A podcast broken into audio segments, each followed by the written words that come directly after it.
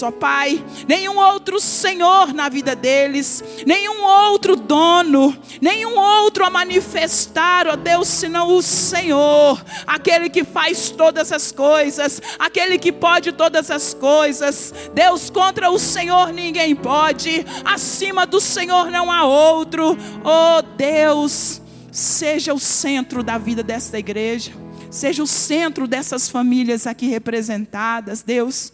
Seja o centro daqueles que vão administrar essas finanças. Seja Deus aquele que abençoa as mãos daqueles que vão tocar esse dinheiro. Deus, que seja uma administração abençoadora. Que seja uma administração segundo os teus propósitos e a sua vontade.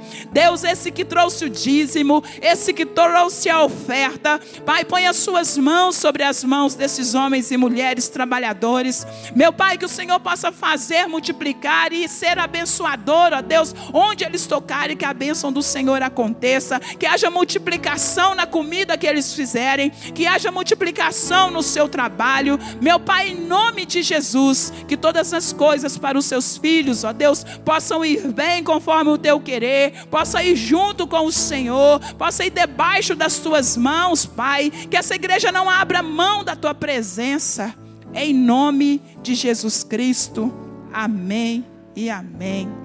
Obrigada, meninos. Jesus abençoe. Oh, glória a Deus. Boa noite, queridos.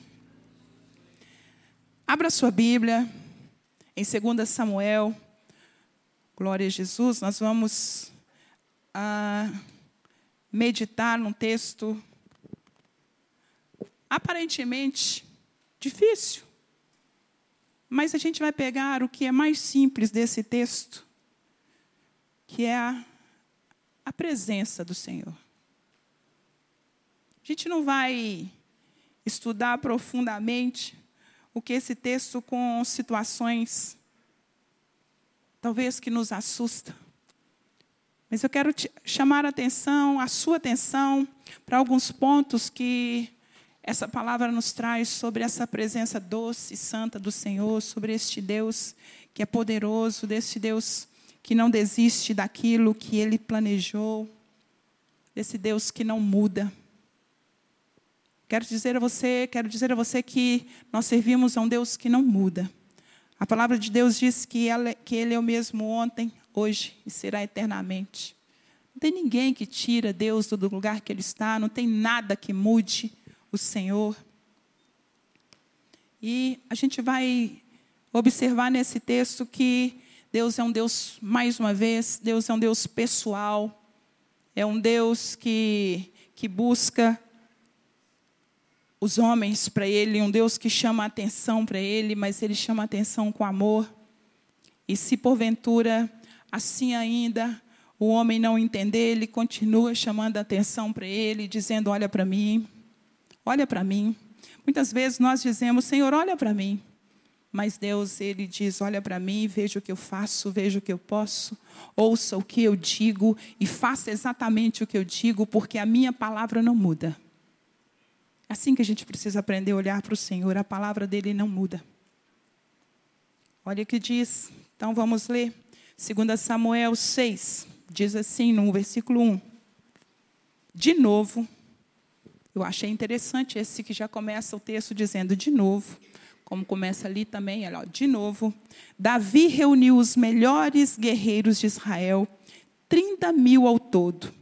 Ele, todos os que acampavam, partiram para Baalá, em Judá, para buscar a arca de Deus, arca sobre a qual é invocado o nome, o nome do Senhor dos Exércitos, que tem o seu trono entre os querubins acima dela. Puseram a arca de Deus num carroção novo e a, e a levaram da casa de Abinadab na colina. Uzá e Aiô, filhos, filhos de Abinadab, conduziram o carroção com a arca de Deus. Aiô andava na frente dela. Davi e todos os israelitas iam cantando e dançando perante o Senhor, ao som de todo tipo de instrumento, de pinho, harpas, liras, tamborins, chocalhos e símbolos. Quando chegaram à eira de Nacon, Uzá esticou o braço e segurou a arca de Deus, porque os bois haviam tropeçado. A ira do Senhor acendeu-se contra Uzá por seu ato de irreverência.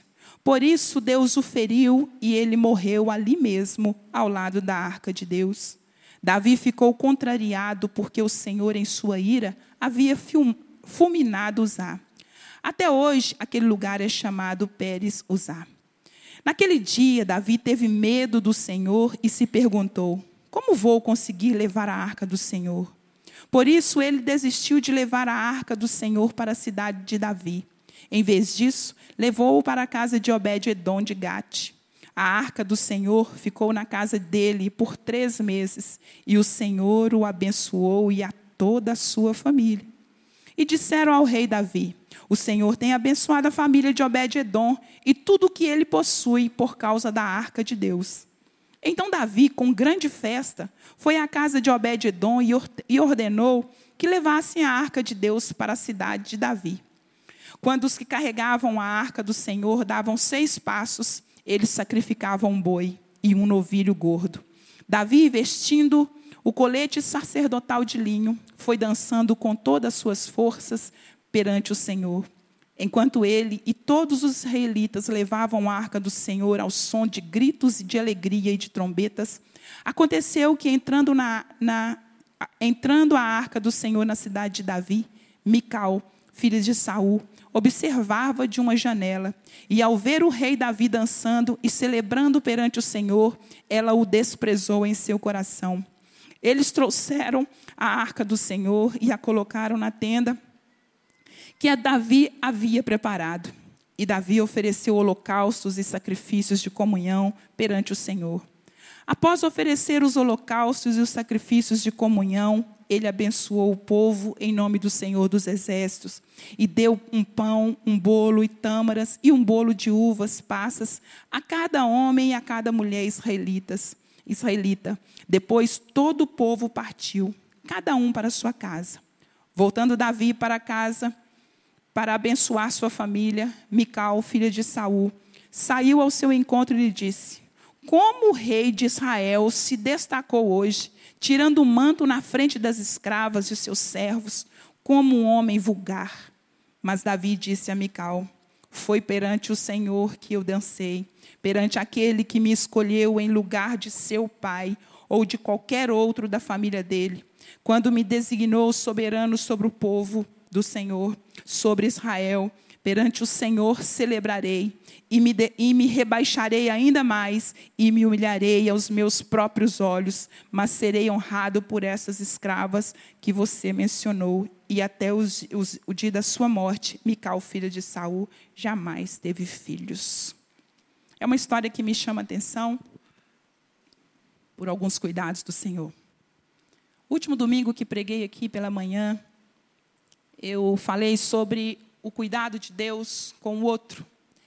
E eu havia lido em algum lugar que fala que nós vivemos, do nosso cotidiano nós temos, nós vivemos num ciclo. E são três partes esse ciclo é o ciclo do cuidar do eu, do cuidar do outro e cuidar do tempo.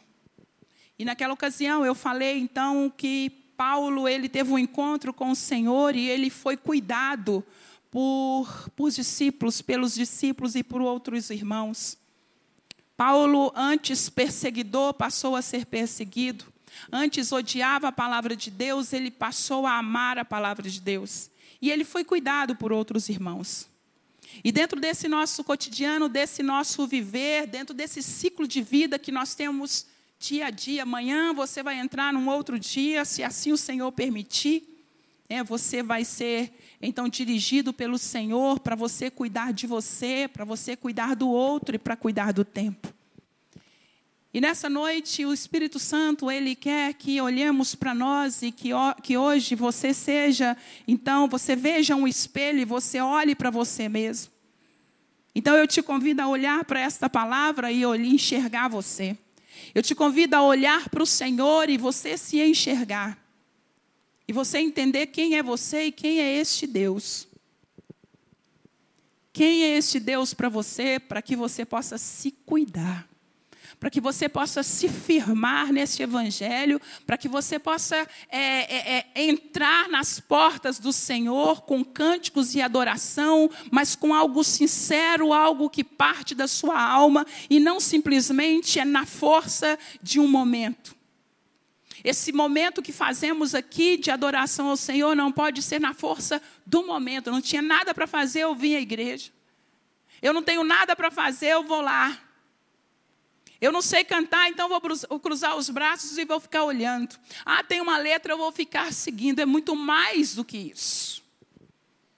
E para você ter é, é, entendimento disso, você precisa ter entendimento de quem é Deus.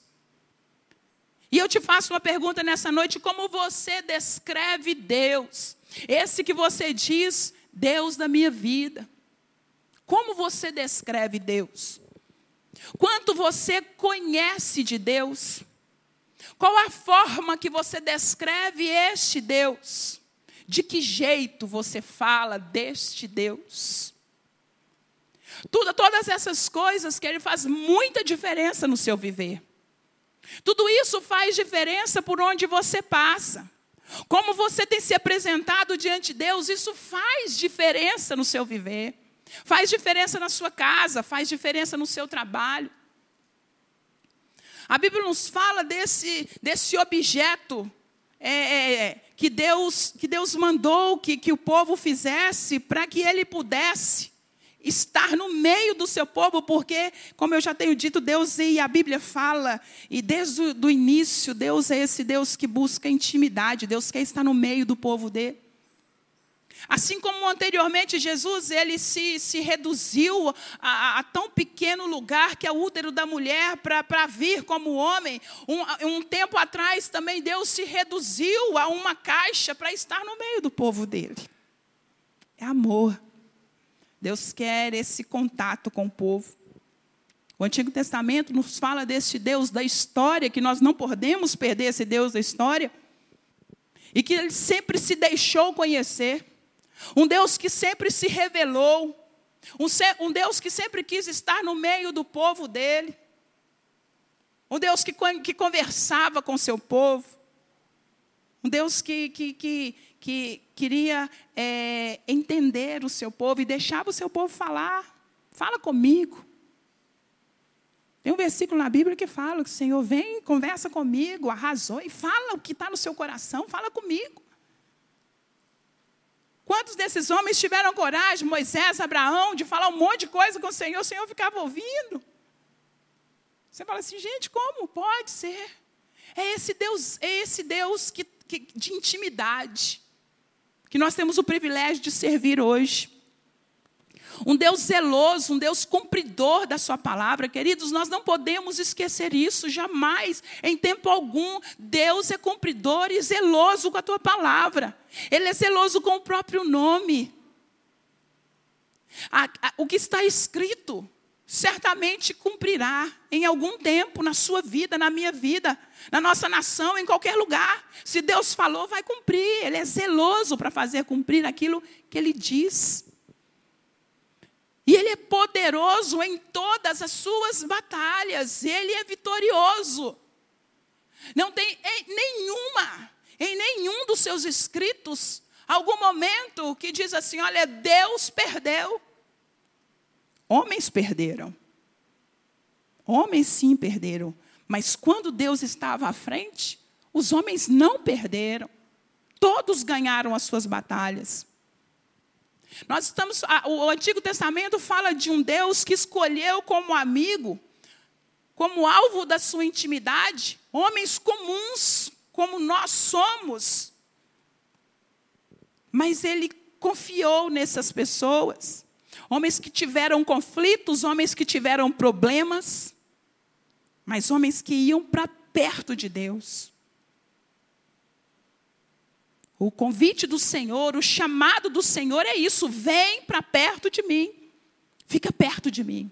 Não vai acontecer nada com você. Eu estou aqui te protegendo. Sabe aquilo que você fala com criança? Fica aqui perto de mim. Nós precisamos ficar perto do Senhor. Deus é um Deus que sempre levou a sério o ser humano. Ele sempre levou o homem ao sério. Infelizmente, muitas vezes o contrário não se aplica. Muitas vezes o homem não leva essa palavra a sério. Hoje, muito mais do que nunca, muitas pessoas não têm levado este Deus a sério. Muitas pessoas não têm entendido ou não têm tido entendimento, ou ainda não ouviram que horrenda coisa é cair na mão do Deus vivo. Mas é muito prazeroso também estar nas mãos desse Deus vivo. Porque Ele é um Deus que nos conduz, ainda que em conflitos, mas nos conduz em paz. São coisas que parecem que não combinam, mas é assim Deus.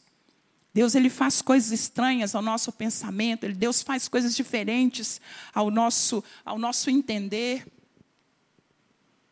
Nós somos pequenos diante de tamanha ciência, de tamanha grandeza.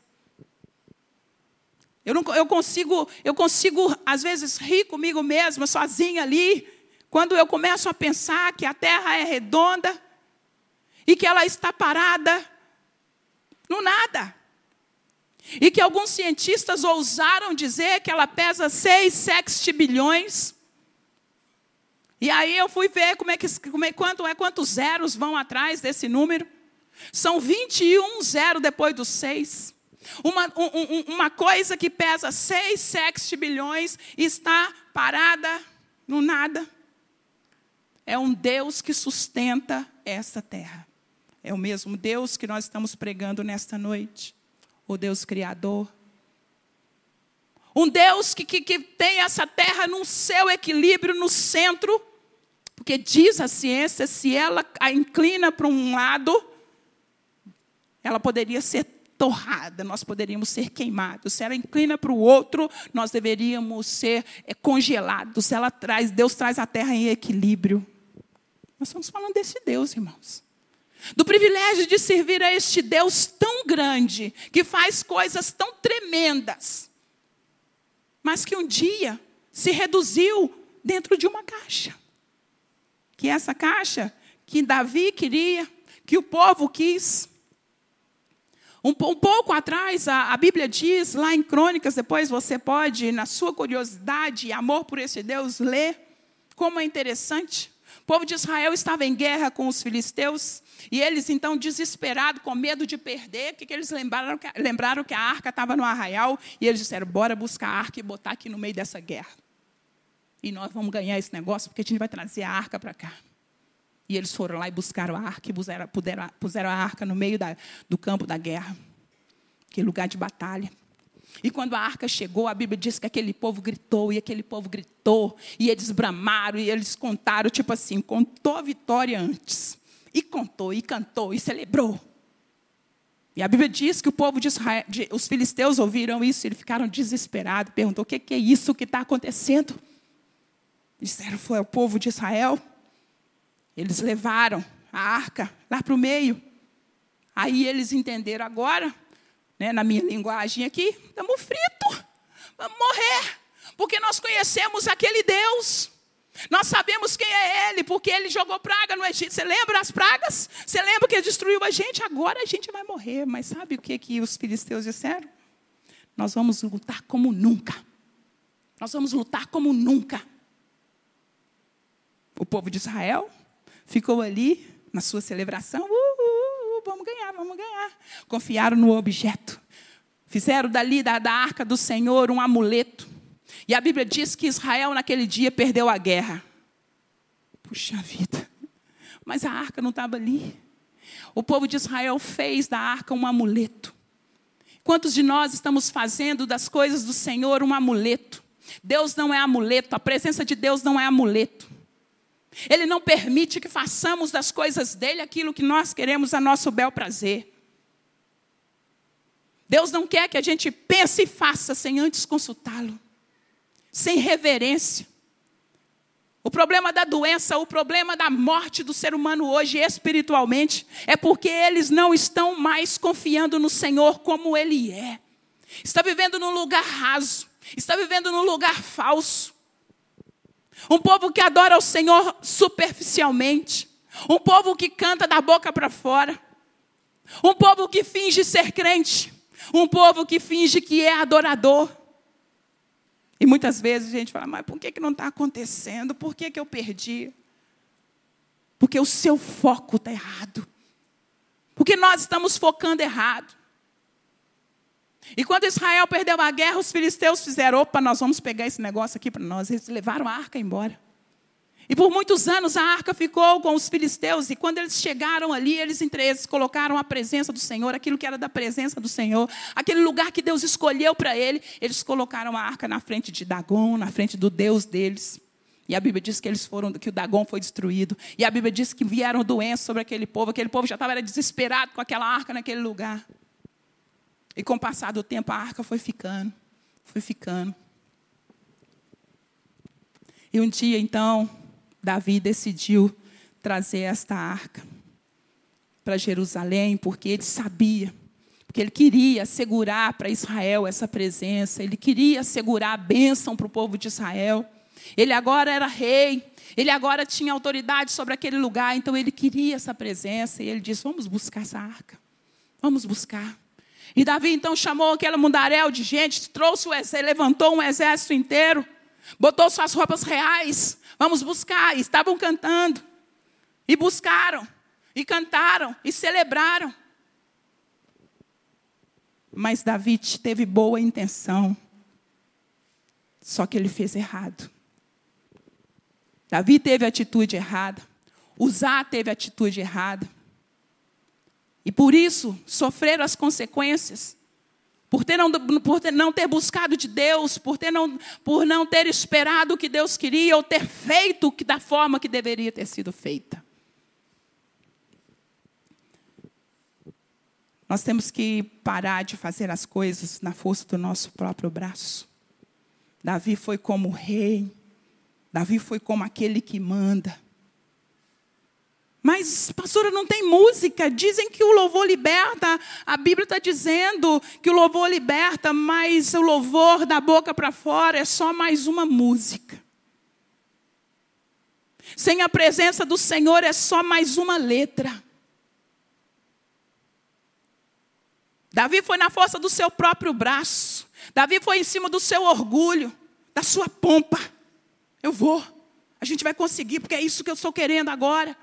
Você vai lendo os salmos, você vai entendendo Davi quando ele vai falando. Quando ele vai se reconhecendo como pequeno e vai reconhecendo a grandeza de Deus. Quantas vezes ele pisou na bola, mas quantas vezes ele reconheceu quem ele era e quem Deus era. E certamente nesse dia Davi subiu no seu, no seu tamanco de orgulho e disse: Eu vou, eu sou rei. Davi se, se, se esqueceu de cumprir aquilo que deveria ser feito levar a arca nos ombros. Não poderia ser colocada em, em, em, uma carroça, em um carro novo. Deus não queria nada disso. Era no sacerdote, era naqueles homens separados por Deus. A presença de Deus ela não pode ser conduzida de qualquer forma. É por isso que a gente vai vendo tantos escândalos, tantas pessoas falando o que não deve. Tantas pessoas perdendo a oportunidade de pregar o Evangelho ou de receber Cristo como Salvador, porque tem muita pessoa, muitas pessoas conduzindo essa presença de forma errada, falando o que não deve. Usar por muito tempo, essa arca ficou ali na sua casa, e ele já estava tratando esta arca é, com mais um objeto. Oh, vai cair, puf, tropeçou o, o boi, Davi, é, foi lá tentar salvar. E a Bíblia diz que ele morreu. A ira de Deus veio sobre aquele lugar. Não era assim, Davi. Não era assim, Uzá. Não é assim, povo meu. Vocês têm que aprender a me obedecer, porque a minha palavra não muda. É assim que o Senhor quer de nós, irmãos. Nós temos que saber como tratar a palavra de Deus, como viver como cristãos, como servos bons e fiéis dEle. Porque Deus não quer despejar sobre nós a sua ira.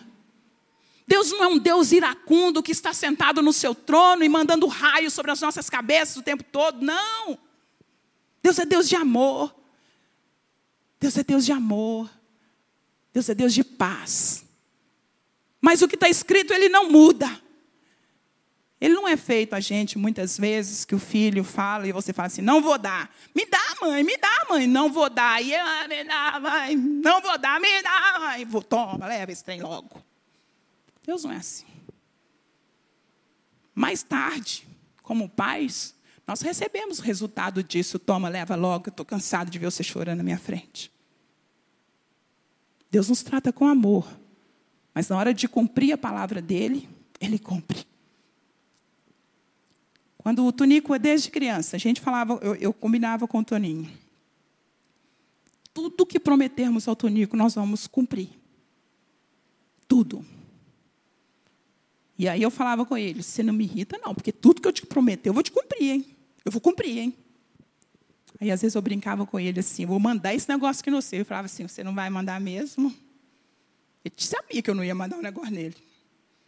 Aí eu comecei a entender, eu falei, ah, gente, eu tenho que prometer só aquilo que eu vou cumprir. E o Antônio, ele começou a entender e a respeitar quando eu falava com ele, é isso. E ele dizia, minha mãe falou. O Antônio Vitor, ele é só do meu coração. Ele não é filho biológico. Mas eu nunca vi um respeito tão grande, um amor tão grande. Com seis anos, a psicóloga disse: Esse menino adotou você. Irmãos, nós somos adotados pelo Senhor. Ele nos amou tanto que já não há distinção mais entre um povo e outro. O Senhor quer o respeito deste povo que Ele hoje chama de seu, que somos nós. Davi ali naquela caminhada, então quando Uzá morreu, a Bíblia diz que Davi entristeceu. Davi murchou. Davi ficou sem saber o que fazer. Davi ficou sem saber ah, como é que eu vou fazer. Eu, eu fico até admirada quando a Bíblia diz, agora como eu vou transportar? Um homem que no versículo, no capítulo de trás, no, versículo, no capítulo 5, ele diz lá que ele consultou o Senhor: Senhor, eu, eu devo ir na guerra? O Senhor vai me, me dar este povo, eu vou vencer. E o Senhor disse: Vai, você vai vencer. Então ele foi. Em tudo ele consultava o Senhor e de repente ele disse: O que, é que eu vou fazer? Como é que eu vou transportar essa arca? Davi conhecia muito bem o Senhor. Davi sabia quem era este Deus. A presença de Deus, ela é poder. E eu, quando eu, eu, eu liga isso, eu falei, gente, a, a, a presença de Deus é, é, é né? Numa pequena comparação, é feita uma energia, né? Que você pega um fio desencapado e você toma aquele choque de não sei quantos volts. Eu já ouvi dizer que pessoas ficam até pequenas de tão choque dos postes. A pessoa vira nada. A pessoa. Eu, eu, eu, eu visitei, eu, eu cuidava né, de uma família que uma menininha tomou um choque tão grande que bateu na bacia, ela estava dentro d'água. Essa menina explodiu por dentro.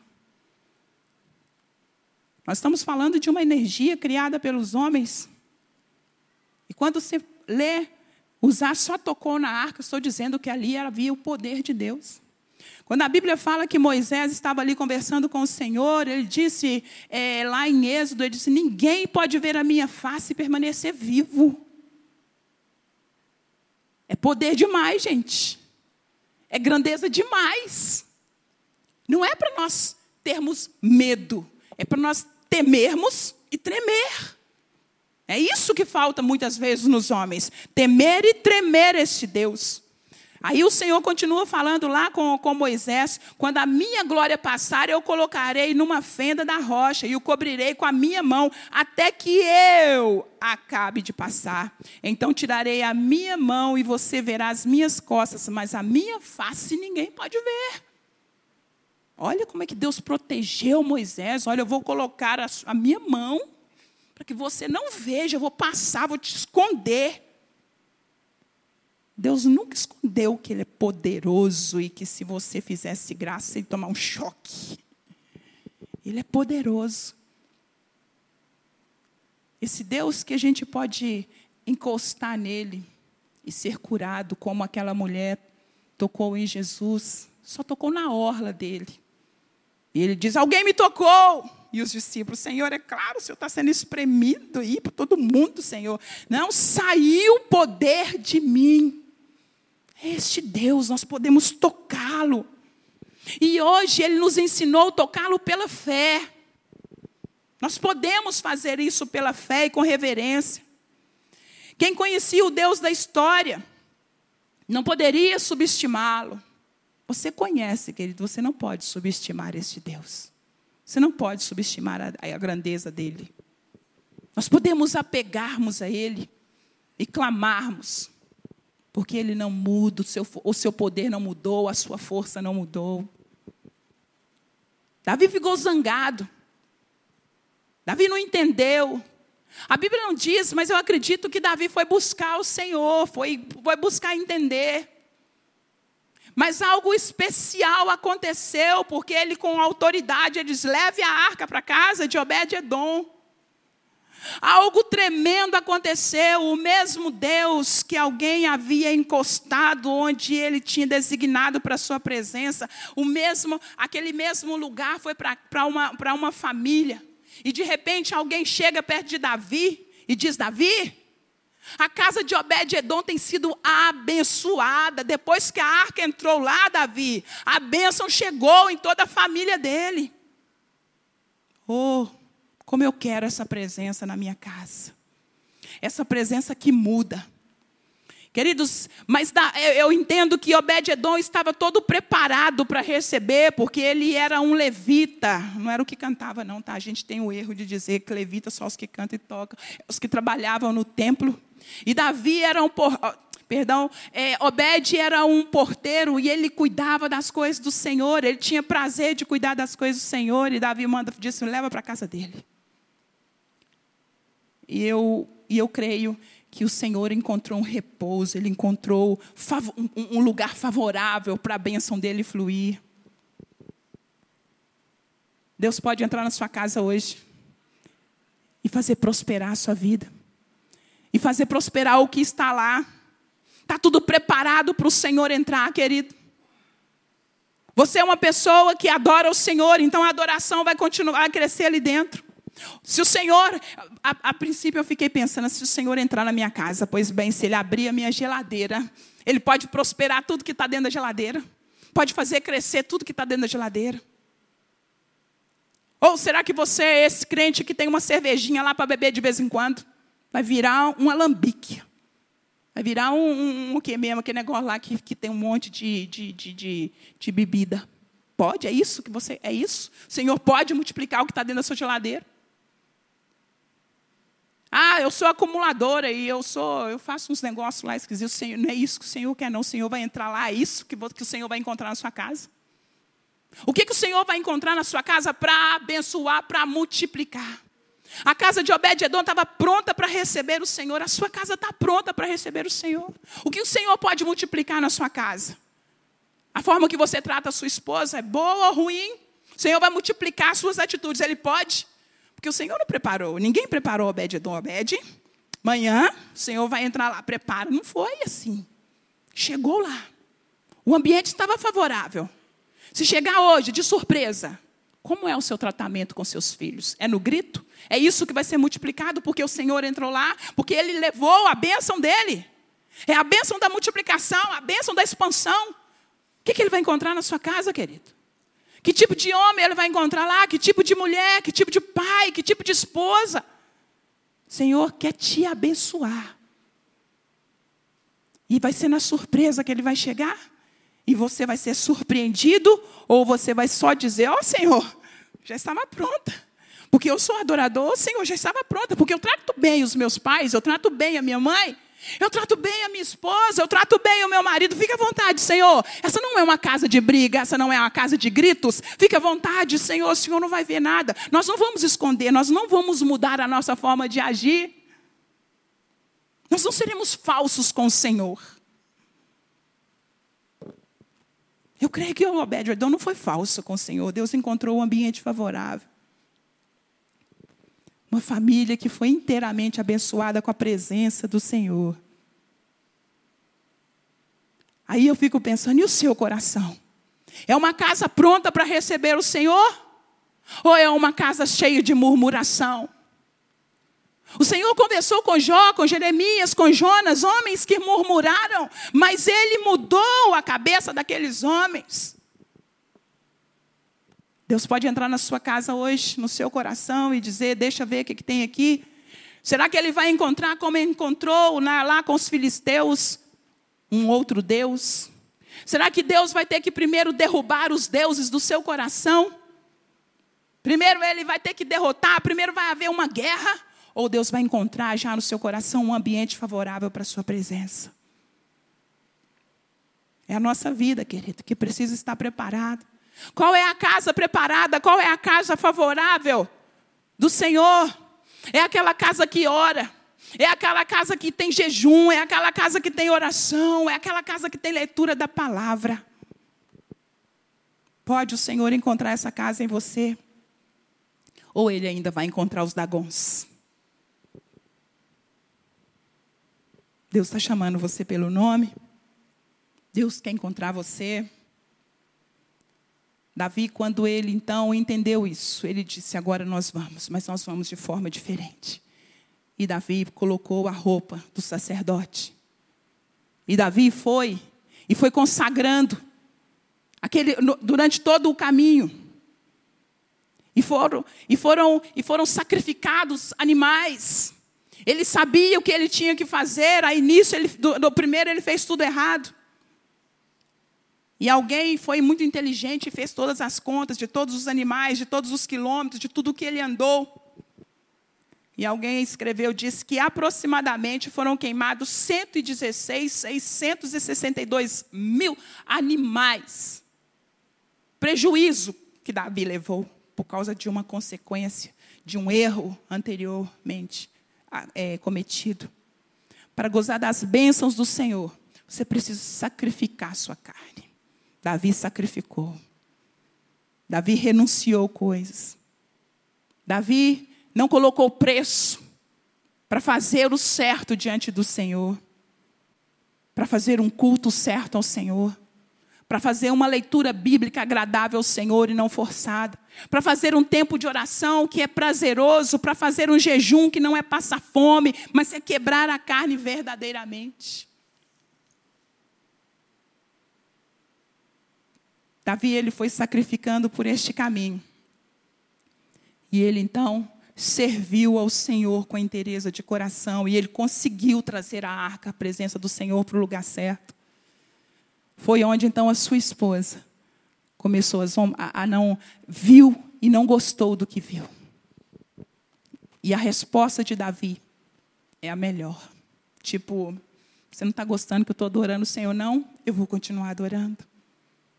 Você não está gostando que eu estou servindo ao meu Senhor, mas eu vou continuar servindo. Você não está achando bonitinho, não, mas eu gosto de fazer isso e vou me humilhar diante deste Deus. Davi se, re, se reconheceu que era homem e reconheceu que Deus estava acima da sua realeza humana. Não era o título que um homem havia dado a ele, mas era o que Deus havia dado a ele, o que Deus estava preparando para ele.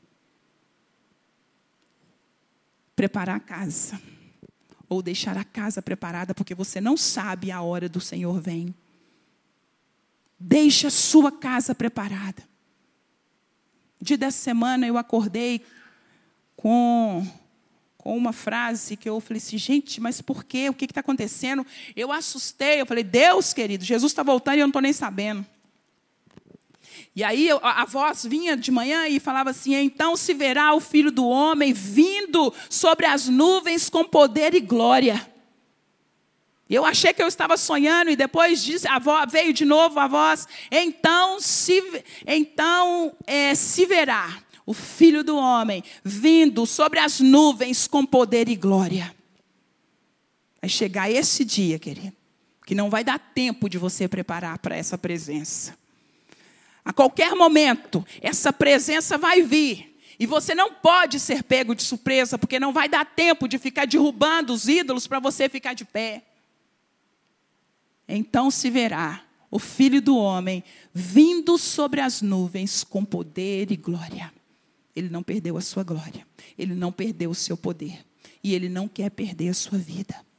E eu quero nesta hora orar com você, porque Davi, ele nos ensina esse grande, ele nos dá este, esse grande exemplo de que nós precisamos reverenciar esse Deus. Não é porque não gostaram, não é porque você, o seu pai, a sua mãe, o seu marido achou ruim a forma que você estava adorando. O seu irmão olhou do lado, ah, não, o irmão levantou a mão, que isso? Por que está levantando a mão? Ah, o irmão está dançando. Davi disse: Eu vou me humilhar, eu vou dançar, eu vou fazer porque é para o meu Deus. Chega de cabeça religiosa. Precisamos de ser pessoas, de sermos pessoas cheias do Espírito Santo de Deus, com a unção dele, para fazer aquilo que é para fazer diante do Pai. Amém, igreja? Então se verá o Filho do Homem vindo sobre as nuvens com poder e glória. Como está a sua casa? Não é a casa que você vai embora para ela agora, não. É essa casa que está sentada aqui. Fique de pé no seu lugar. Aleluia, Jesus. Bendito é o nome do Senhor. Deus, nós queremos te conhecer. Nós precisamos te conhecer. Nós precisamos, ó Deus, não simplesmente ficar pedindo, me dá a sua face, me dá a sua face, sem antes de conhecer o Senhor. Ô Espírito Santo, eu peço ao Senhor nesta hora, olha o coração dos teus filhos. Senhor, será que existe algum Dagon, algum Deus que precisa ser destruído? Senhor, qual o caminho que seus filhos têm feito? Deus, o que é, como é que eles têm feito por esses caminhos? Têm sacrificado ao Senhor, têm adorado ao Senhor por esses caminhos?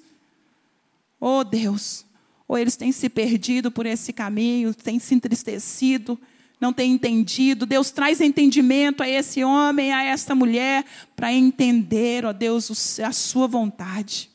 Espírito Santo de Deus, jogue luz na mente, Senhor. Traz transformação, traz uma igreja transformada, Senhor. Faz essa igreja entender quem é o Senhor a sua autoridade, o Deus que cura, o Deus que salva, o Deus que sara, o Deus que corrige e o Deus que ama. Eu abençoo essa igreja, Deus, com toda sorte de bênçãos. Eu abençoo esse povo, ó Deus, para que esta casa seja limpa. Deus, em nome de Jesus, que ele, Deus, que esse homem, que essa mulher abra essa porta, Deus, e comece a jogar fora aquilo que não é seu. Comece a deixar para trás aquilo que não é seu. Quando chegar lá na casa, Senhor, lá no seu lado, Deus, que eles possam abrir a boca e pedir perdão aos seus filhos, à sua esposa, por atitudes erradas, para que o Senhor, ó Deus, fique à vontade e prospere essa casa. Queremos que o Senhor fique à vontade na nossa casa, como o Senhor ficou na, na casa de Obed-Edom. Que sejamos todos abençoados. Que a nossa família seja abençoada. Que a nossa família encontre o Senhor. Em nome de Jesus Cristo para louvor da Sua glória. Espírito Santo, eu peço ao Senhor nesta hora, que por este caminho onde nós iremos sacrificar, ó Deus, a nossa carne, as nossas vontades, que o Senhor seja glorificado e que almas, ó Deus, vejam, que pessoas vejam aquilo que estamos fazendo e queiram e desejem esse Deus. Assim oramos e entregamos, ó Deus, as nossas vidas no teu altar, em nome de Jesus Cristo. Pedimos ao Senhor, leve-nos em paz debaixo da sua segurança. Deus, que o Senhor possa nos guardar essa semana. Espírito Santo, que o Senhor nos dê vitória, que o Senhor nos dê bom êxito, Deus, durante, diante daquilo que iremos realizar essa semana. Se tem alguém aqui com uma causa difícil, abre essa porta, Senhor. Quebra esses laços em nome de Jesus, ó Deus, e que o seu nome seja glorificado. Amém e amém. Deus abençoe vocês, queridos. Vão em paz, em nome de Jesus Cristo.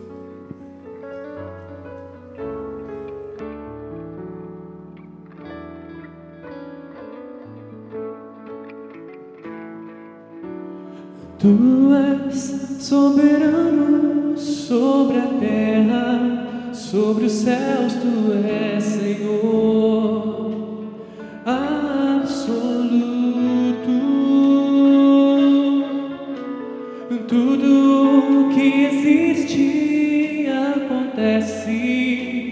sabes muito bem. Tu és tremendo. Tu és soberano sobre a terra, sobre os céus. Tu és